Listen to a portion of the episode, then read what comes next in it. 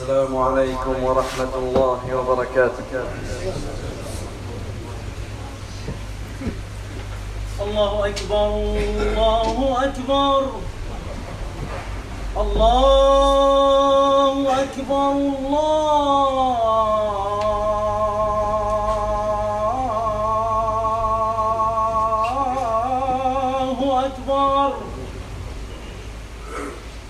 أشهد أن لا إله إلا الله.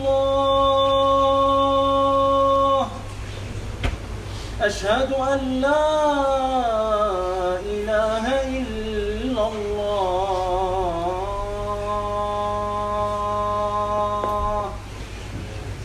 أشهد أن محمدا رسول الله.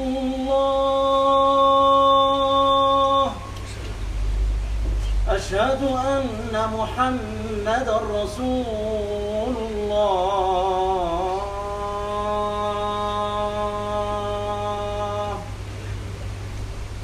حي على الصلاة.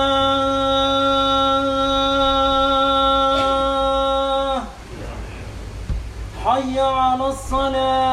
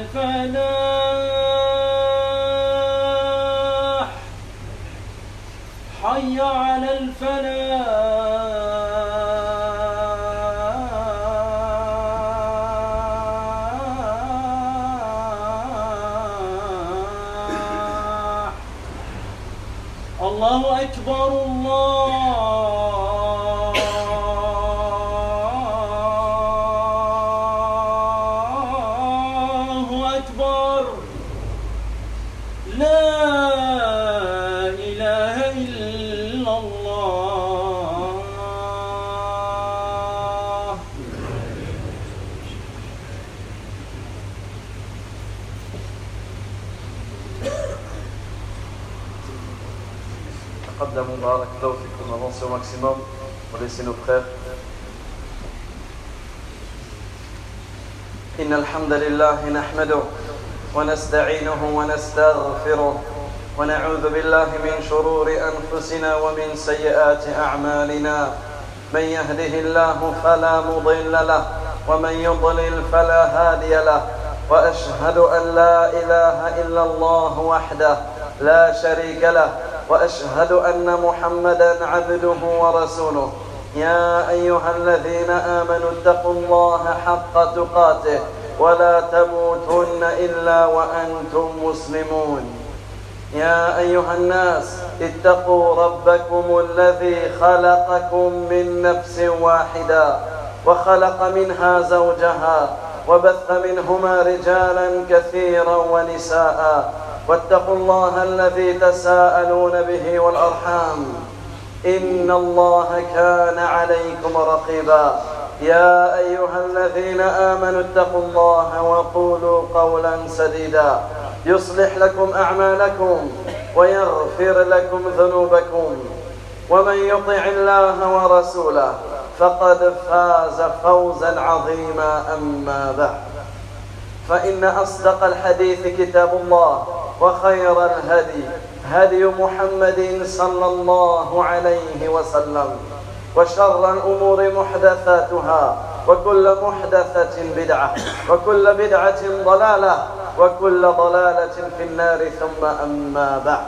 أيها المؤمنون عباد الله أوصيكم ونفسي بتقوى الله فإن من اتقى الله وقاه وأرشده إلى خير أمور دينه ودنياه أيها المؤمنون عباد الله يقول نبينا محمد صلى الله عليه وسلم في خطبة الحاجة إن الحمد لله نحمده ونستعينه ونستغفره.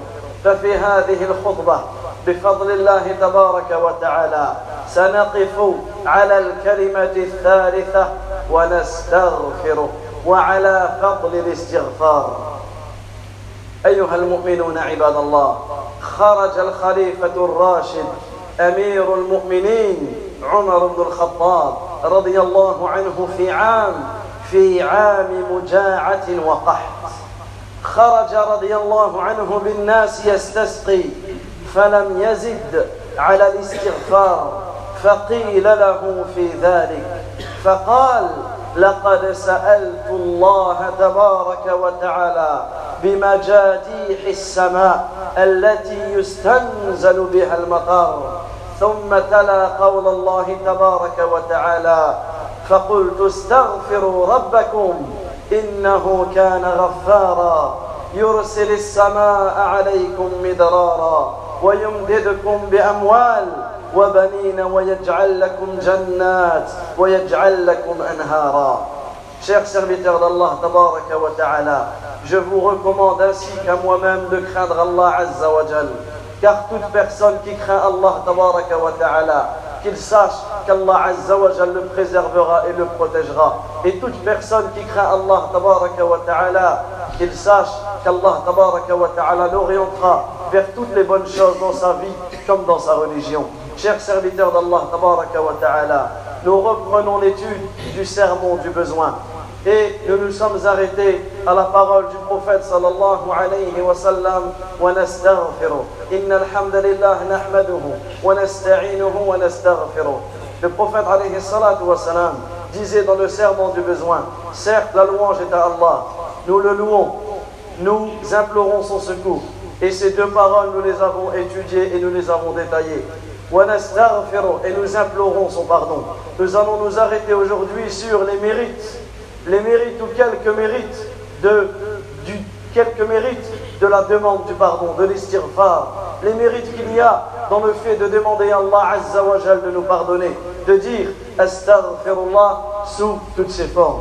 Sachez que parmi les mérites, il y a le fait qu'un jour, le prince des croyants, le calife bien guidé, Omar ibn al-Khattab, le deuxième calife, anhu, est sorti auprès des gens il est sorti auprès des gens dans une période de sécheresse, dans une période de famine, dans une période de disette.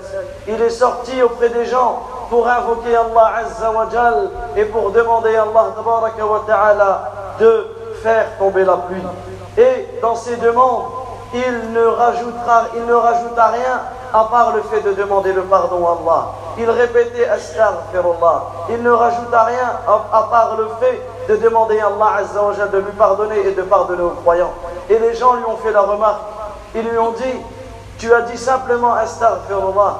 Tu as dit simplement cela comme si que cela n'était pas suffisant. Et il a répondu Radiyallahu anhu. Sachez que j'ai demandé à Allah wa ta'ala et, et, par ma demande, j'ai demandé à Allah Azza wa de faire descendre la pluie par tous les côtés du ciel. Par tous les côtés du ciel. Et ensuite, il a récité le verset dans Surat Nour, où Allah Azza wa dit dans le sens du verset J'ai donc dit, implorez le pardon de votre Seigneur. J'ai donc dit, implorez le pardon de votre Seigneur, car il est le grand pardonneur.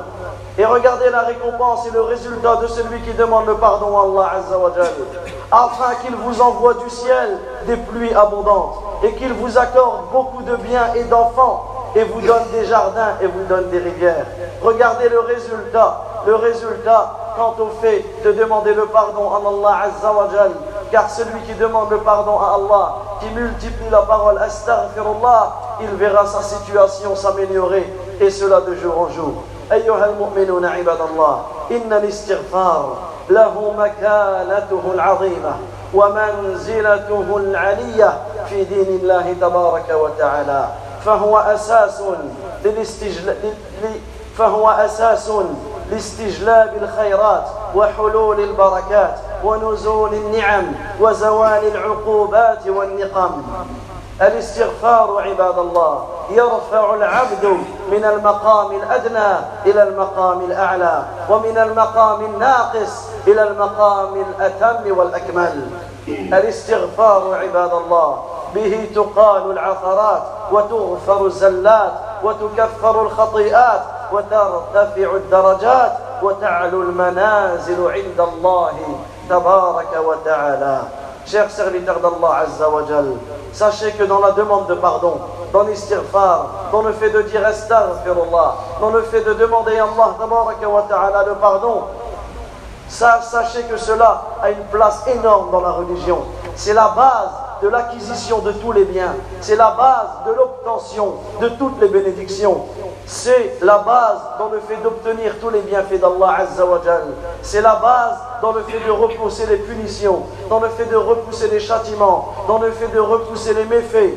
La demande de pardon, cher serviteur d'Allah, sachez qu'elle élève le serviteur vers les, hauts, vers les plus hauts rangs. Et des, des rangs les plus bas, elle les élève vers les rangs les plus hauts. Des positions inachevées, des positions incomplètes, elle les rend aux positions les plus, parfaites et les plus complètes. Chers serviteurs d'Allah, sachez que dans la demande de pardon, il y a une réparation des erreurs, un pardon des péchés, une expiation des fautes. Et celui qui demande le pardon à Allah se verra élevé en degrés. Il se verra élevé en degrés parmi les degrés les plus hauts et augmenté, élevé en rang auprès d'Allah tabaraka wa ta'ala.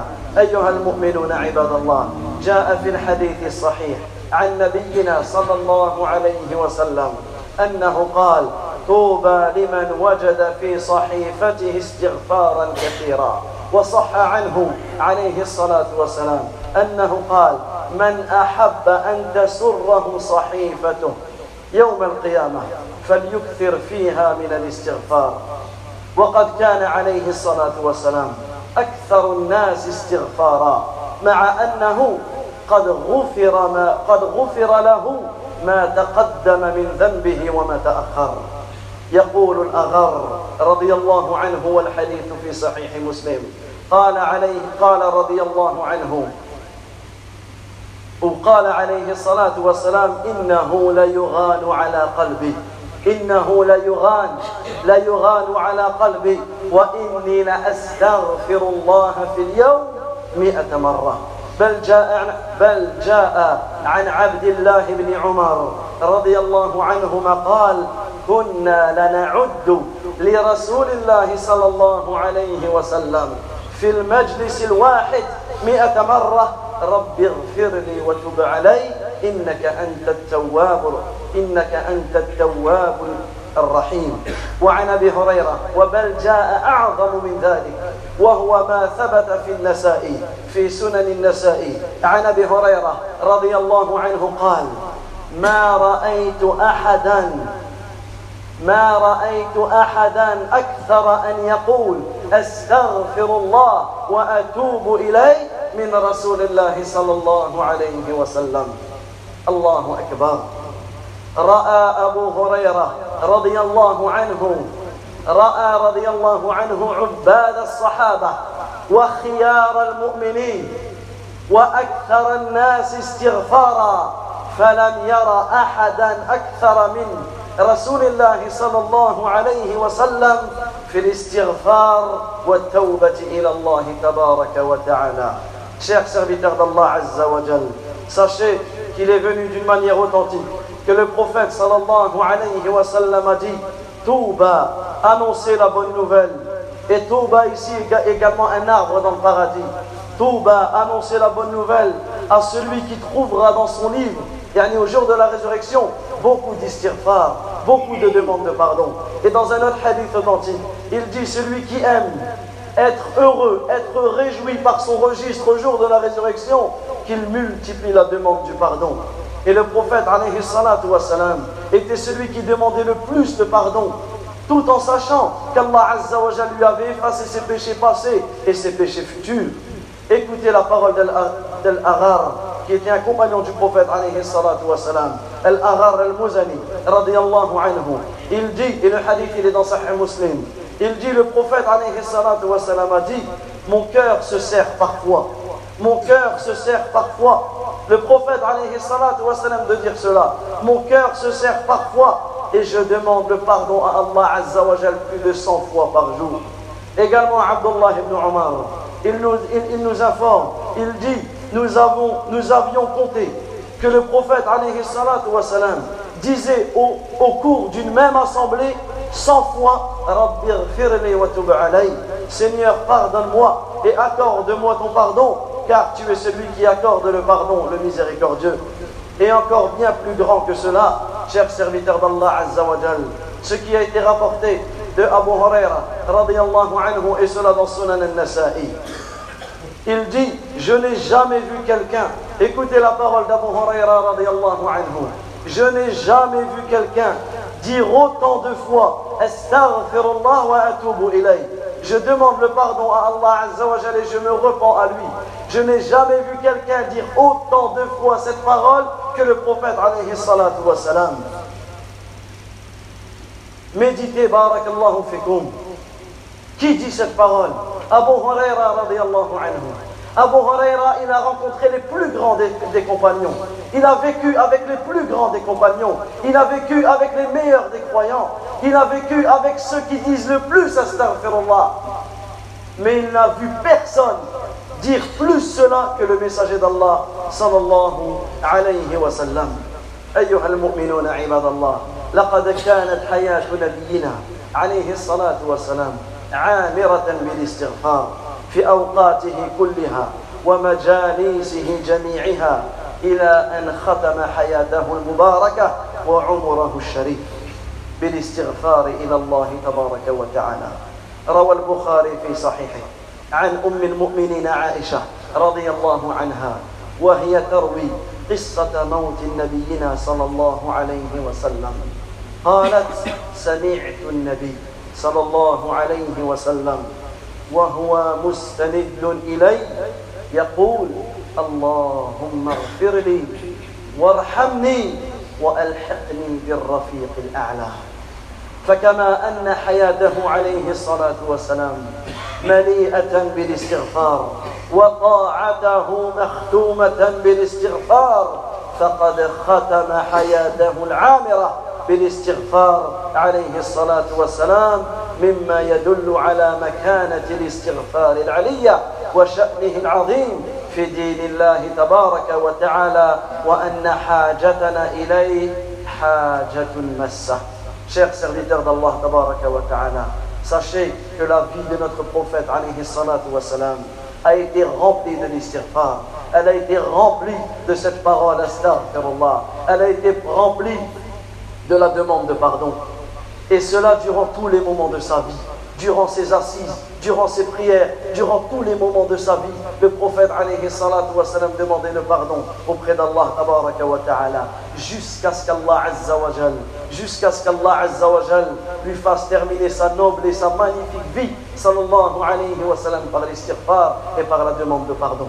Écoutez, barakallahu fikum, ce que rapporte Aïcha, radiyallahu anha, la mère des croyants. Et le hadith, il est dans Sahih Bukhari. Elle dit, en expliquant l'histoire de la mort du prophète, salatu dans un hadith où elle explique le moment où le prophète, alayhi salatu est mort, elle dit, j'ai entendu le prophète, salatu alors qu'il était posé sur moi, alors qu'il était appuyé sur moi, il disait, et cela comme les savants l'ont mentionné, ce fut la dernière parole que le prophète sallam, a dit avant de mourir. La dernière parole qu'il a dit avant de mourir, sallallahu alayhi wa sallam, il a dit Allahumma ghfirli. Oh Allah, pardonne-moi. Warhamni, fais-moi miséricorde. Wa alhiqni bil rafiq al-a'la. Et élève-moi avec les plus hauts des compagnons. Chers serviteurs d'Allah, la vie de notre prophète a été remplie de l'istighfar. Ses adorations, ses actes de bien ont toujours été conclus par l'istighfar, par la demande de pardon. Sa vie s'est terminée par la demande de pardon. Cela nous indique, chers serviteurs d'Allah la place énorme dans notre religion de la demande de pardon. Et cela nous informe et cela nous démontre à quel point nous avons besoin de demander le pardon pour nos péchés et de multiplier cette parole.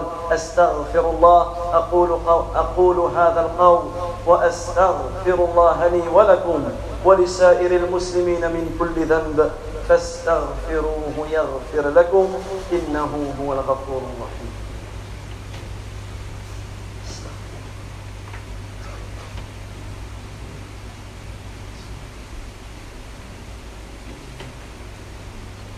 الحمد لله رب العالمين وأصلي وأسلم على أشرف الأنبياء والمرسلين وأشهد أن لا إله إلا الله وحده لا شريك له وأشهد أن محمدا عبده ورسوله صلى الله عليه وعلى آله وصحبه ومن تبعهم بإحسان إلى يوم الدين أما بعد.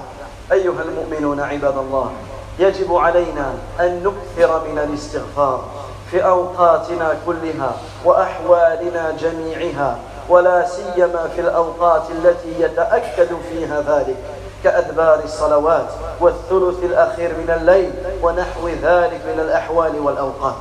وقد كان وقد كان نبينا عليه الصلاة والسلام يستغفر يستغفر الله تبارك وتعالى في سجوده ويستغفر الله تبارك وتعالى في أول صلاته في بعض الاستفتاحات ويستغفر الله تبارك وتعالى في خاتمة صلاته قبل أن يسلم. وإذا سلم عليه الصلاة والسلام قال ثلاث مرات استغفر الله استغفر الله استغفر الله فكان عليه الصلاه والسلام كثير الاستغفار وقد قال الله عز وجل لقد كان لكم في رسول الله اسوه حسنه لمن كان يرجو الله واليوم الآخر وذكر الله كثيرا serviteurs d'Allah, tabaraka wa ta'ala, il nous, incombe tous de multiplier la parole astaghfirullah. Et cela dans tous les moments de notre vie.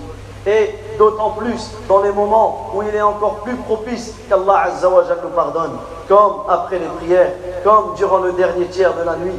Durant ces il y a plusieurs moments après les prières, dans les prières, le dernier tiers de la nuit, et bien d'autres moments encore où il est encore plus propice de gagner le pardon d'Allah. Donc nous devons, nous devons multiplier, nous devons multiplier la demande de pardon durant, durant ces moments-là et durant toute notre vie. Et sachez que le prophète demandait le pardon lorsqu'il était en prière. Il demandait le pardon lorsqu'il était en soujoud. Il demandait le pardon avant de commencer la prière. Dans certaines invocations d'ouverture de la prière, il, avait des formules de la demande de pardon. Également, avant de salam, après le tashahhud et avant de salam, il utilisait des formules pour qu'Allah lui pardonne. Également, lorsqu'il terminait la prière, lorsqu'il disait Assalamu alaikum, Assalamu alaikum, et la première chose qu'il disait durant toute sa vie de prière, Astaghfirullah, Astaghfirullah, Astaghfirullah. Le prophète wassalam, multipliait la demande de pardon. Il a rempli sa vie de la demande de pardon. Et Allah Azzawajal nous dit dans le Coran à son propos, dans le sens du verset, en effet, vous avez dans le messager d'Allah un excellent modèle pour quiconque espère en Allah et au jour dernier et pour quiconque invoque Allah Azzawajal fréquemment. أيها المؤمنون عباد الله فقد شكا كثير من الناس حصول المضار المتنوعة فما أحوجنا في كل حالة إلى ملازمة الاستغفار والإكثار منه. جاء رجل جاء رجل إلى الحسن البصري رحمه الله تعالى يشكو جفاف بستانه فقال له استغفر الله. وجاءه آخر يشكو الفقر والحاجة فقال له استغفر الله. وجاءه ثالث يشكو عدم الإنجاب عدم الإنجاب فقال له استغفر الله فقيل له في ذلك فقال رحمه الله تعالى لم أزد على كتاب الله عز وجل. ثم تلا قول الله عز وجل فقلت استغفروا ربكم إنه كان غفارا. يرسل السماء عليكم مدرارا ويمددكم بأموال وبنين ويجعل لكم جنات ويجعل لكم أنهارا. Chers serviteurs d'Allah, nous sommes dans une période où beaucoup de gens se plaignent. Beaucoup de gens se plaignent et cela par la cause de différents maux. Certains n'arrivent pas à avoir d'enfants, certains ont des maladies, certains ont la pauvreté, certains sont touchés par différents types de maux. Et nous sommes dans une période dans le monde entier où que beaucoup de personnes se, plaignent par rapport à cela. Voilà à quel point nous avons besoin de l'istighfar. Voilà à quel point nous avons besoin d'améliorer notre situation en demandant le pardon d'Allah en méditant sur ce que nous disons, en revenant sincèrement vers Allah Azza en, demandant qu'il nous pardonne nos péchés et en faisant le maximum pour s'écarter, pour s'écarter de nos péchés. Un homme est venu voir Al-Hassan al-Basri, ta'ala, et cet homme s'est plaint de la sécheresse de son jardin. Hassan al-Basri, rahimahullah, lui a dit Dis astaghfirullah. Un un, autre homme est venu et il s'est plaint de la pauvreté. Il s'est plaint qu'il était dans le besoin. Et Hassan al-Basri, rahimahullah, lui a dit Dis astaghfirullah. Un autre homme est venu le voir et s'est plaint parce qu'il n'arrivait pas à avoir d'enfant. Il lui a dit, dis astaghfirullah. Et les gens lui ont fait la remarque. Tous ceux qui viennent te voir, tu leur envoies à l'istighfar, comme si que cela n'était pas assez. Et il a dit. Pourquoi je vais aller au-delà du livre d'Allah? Pourquoi je vais rajouter quelque chose du livre d'Allah? Et il a cité le verset que l'on a cité en début de khutbah dans Surat Nuh, le verset 10 au verset 12. Nuh alayhi salam a dit à son peuple, et je leur ai dit, invoquez, implorez le pardon de votre Seigneur, implorez le pardon de votre Seigneur, car il est, car il est le pardonneur, afin qu'il vous envoie du ciel des pluies abondantes. Donc il a répondu à cela, à celui qui s'est plaint de la sécheresse de, de son jardin. Ensuite, Allah Azza wa dit dans le sens du verset, et qu'il vous accorde beaucoup de biens. Il a répondu cela à celui qui a été touché par la pauvreté, et qu'il vous accorde des enfants. Et il a répondu cela à celui qui a été touché par le fait de ne pas pouvoir avoir d'enfants. Et ensuite, Allah Azza wa dit dans le sens du verset, et qu'il vous accorde des jardins, et qu'il vous accorde des rivières. Chers serviteurs d'Allah, cette khutbah, cette khutbah qui évoque quelques mérites de l'istighfar. Elle est tirée d'une des khutbahs de Cheikh Abdel Razzaq al-Badr, un des imams de Médine, hafidahullah. Et il nous cite lui-même, cet imam qui est encore vivant, il nous cite lui-même une histoire ajiba. Un homme est venu le voir et il lui a dit depuis, et je vous résume l'histoire, il lui a dit, je suis marié depuis six ans et je n'ai toujours pas eu d'enfant. Et cela l'affectait énormément. Jusqu'un jour où il s'est réveillé, c'était un vendredi matin. Il s'est réveillé et il a évoqué ce sujet à son épouse. Et ils se sont, il s'est mis en colère et il a dit à son épouse, je préfère qu'on en reste là. Je te divorce, tu prends, je compte te divorcer, tu trouves un autre mari et je trouve une autre femme parce que je veux absolument des enfants. Et il s'est mis en colère et il est sorti de chez lui pour aller prier le Jumu'ah. Et il a laissé sa femme en pleurs chez lui. Et il est passé par une mosquée, il n'est pas rentré. Il est passé par une autre mosquée, il n'est pas rentré. Et il est passé par une autre mosquée et il est rentré. Et c'était une mosquée où le chef faisait cette khutbah, faisait la khutbah sur les mérites de l'istighfar. Et lorsqu'il a écouté cette khutbah, il a dit Mon cœur s'est apaisé. Et je suis sorti de la mosquée en multipliant l'istighfar. J'ai ressenti un bien-être dans mon cœur. Et je suis rentré chez moi. Et je me suis assis, je me suis calmé et j'ai parlé avec mon épouse. Et on a décidé de rester ensemble. Et trois mois après, et ensuite il est revenu trois mois après expliquer cette situation au Et lui a dit, et trois mois après, mon épouse est tombée enceinte. Et trois mois après, mon épouse est tombée enceinte. Chers serviteurs d'Allah, ne négligeons pas ce qui nous reste de vie. Ne négligeons pas, ne négligeons pas ce qui nous reste de vie pour multiplier l'istighfar Pour multiplier l'istighfar. Et le fait de dire astaghfirullah, on se doit de prendre conscience sur ce que l'on dit. Ce n'est pas le fait de répéter plusieurs fois astaghfirullah en ne, prenant, en ne prenant pas conscience sur ce que l'on dit. On se doit de prendre le temps de répéter astaghfirullah, de prendre conscience qu'on demande à Allah wa ta'ala de nous pardonner nos erreurs, de nous pardonner nos péchés. أقول قولي هذا سبحانك اللهم وبحمدك أشهد أن لا إله إلا أنت أستغفرك وأتوب إليك. اللهم اغفر لنا ذنبنا كله دق وجلة وأول وآخرة وعلانيته وسره. اللهم اغفر للمسلمين والمسلمات والمؤمنين والمؤمنات الأحياء منهم والأموات. اللهم اغفر للمسلمين والمسلمات والمؤمنين والمؤمنات الأحياء منهم والأموات. اللهم اغفر للمسلمين والمسلمات والمؤمنين والمؤمنات الأحياء منهم والأموات. وصلى الله وسلم على نبينا محمد وعلى آله وصحبه أجمعين.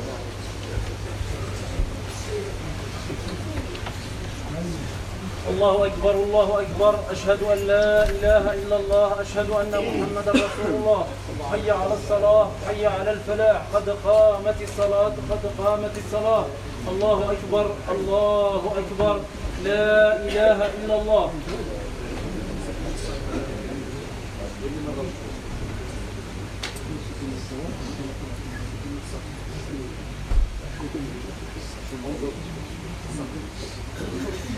استقيموا اعتدلوا. au maximum بارك الله فيكم.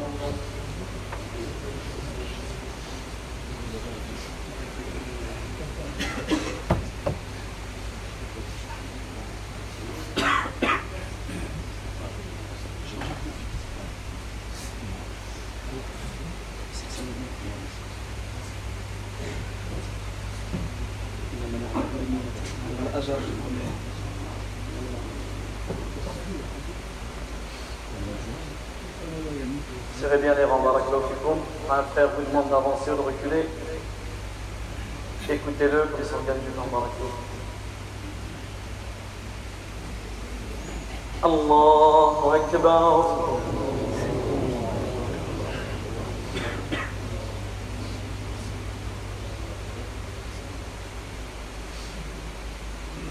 الحمد لله رب العالمين. الرحمن الرحيم. مالك نعبد وإياك نستعين اهدنا الصراط المستقيم. صراط الذين أنعمت عليهم غير المغضوب عليهم ولا الضالين.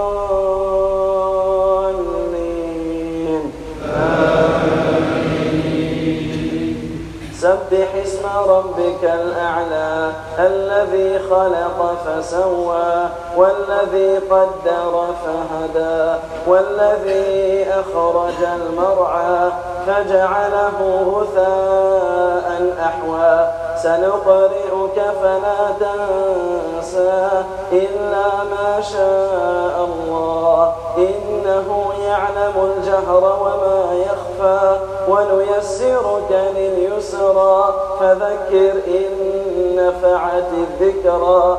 سيذكر من يخشى ويتجنبها الأشقى الذي يصلى النار الكبرى. ثم لا يموت فيها ولا يحيا. قد أفلح من تزكى وذكر اسم ربه فصلى. بل تؤثرون الحياة الدنيا والآخرة خير وأبقى. إن هذا لفي الصحف الأولى صحف إبراهيم وموسى. الله أكبر.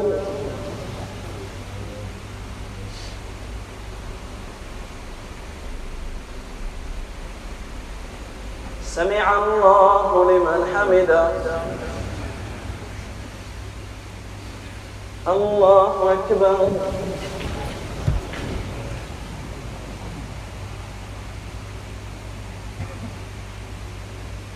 الله أكبر. الله أكبر.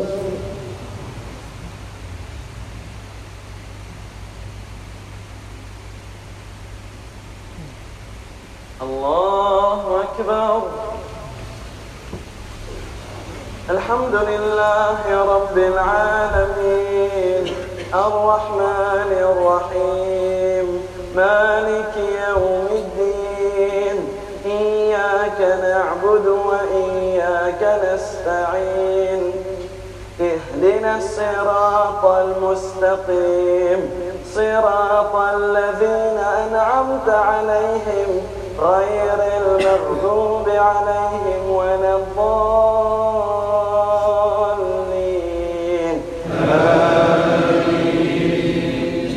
هل أتاك حديث الغاشية؟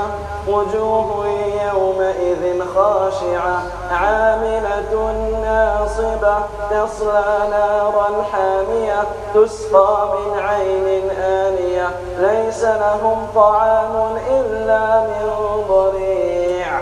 لا يسمن ولا يغني وجوه يومئذ ناعمة لسعيها راضية في جنة عالية لا تسمع فيها لاغية فيها عين جارية فيها سرر مرفوعة وأكواب موضوعة ونمارق مصفوفة وزرابي مبثوثة أفلا ينظرون إلى الإبل كيف خلقت؟ وإلى السماء كيف رفعت؟ وإلى الجبال كيف نصبت؟ وإلى الأرض كيف سطحت؟ فذكر إنما أنت مذكر لست عليهم بمسيطر إلا من تولى وكفر فيعذبه الله العذاب الأكبر. إن إلينا إيابهم ثم إن علينا حسابهم. الله أكبر.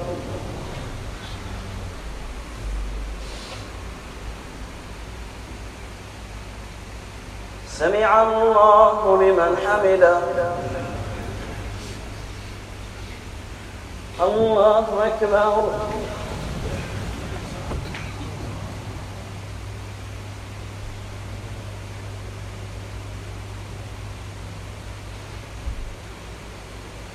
الله أكبر. الله أكبر.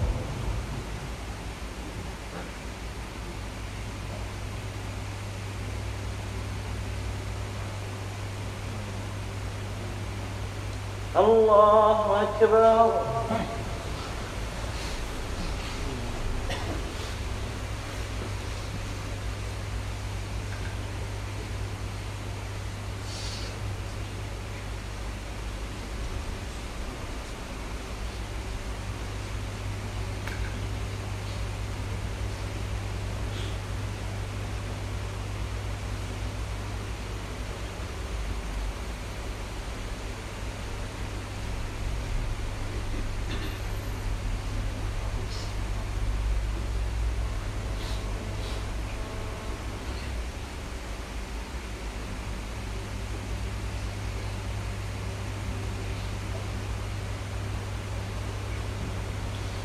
السلام عليكم ورحمة الله. السلام عليكم ورحمة الله.